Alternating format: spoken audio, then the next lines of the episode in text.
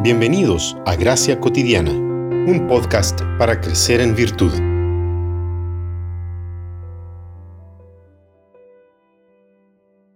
Y el uno al otro daba voces diciendo, Santo, Santo, Santo es el Señor de los ejércitos. La tierra está llena de su gloria. Isaías 6, 3.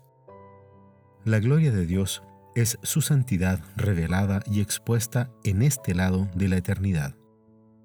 Cuando Isaías ve la imagen del valor infinito de Dios manifestado ante él, entiende que no merece seguir con vida, ya que el propio carácter de Dios, su santidad expresada en la alabanza de los serafines, contrastaba con la alabanza de su condición, hombre de labios inmundos en medio de un pueblo de labios inmundos. Ante la declaración Santo, Santo, Santo, Dios se manifiesta como totalmente separado de la humanidad. Dios es totalmente otro. Y esa singularidad de Dios como único Dios lo hace infinitamente valioso. La gloria de Dios, ese valor infinito y único, se desbordó en la creación. Cada cosa de la creación refleja la gloria de Dios. No podemos escapar de su gloria.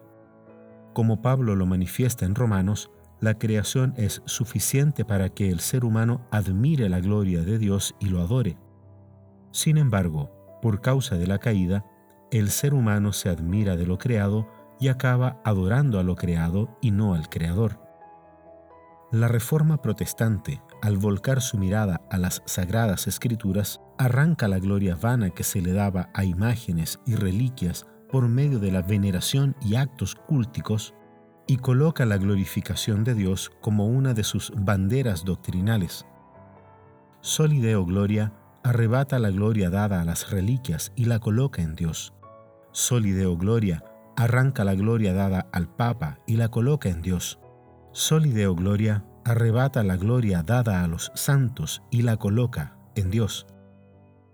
Pero no solamente eso, la reforma arranca la gloria dada a cualquier otra cosa por cualquier otro medio y la coloca solamente en Dios, como el trabajo, el arte, el desarrollo intelectual, la familia.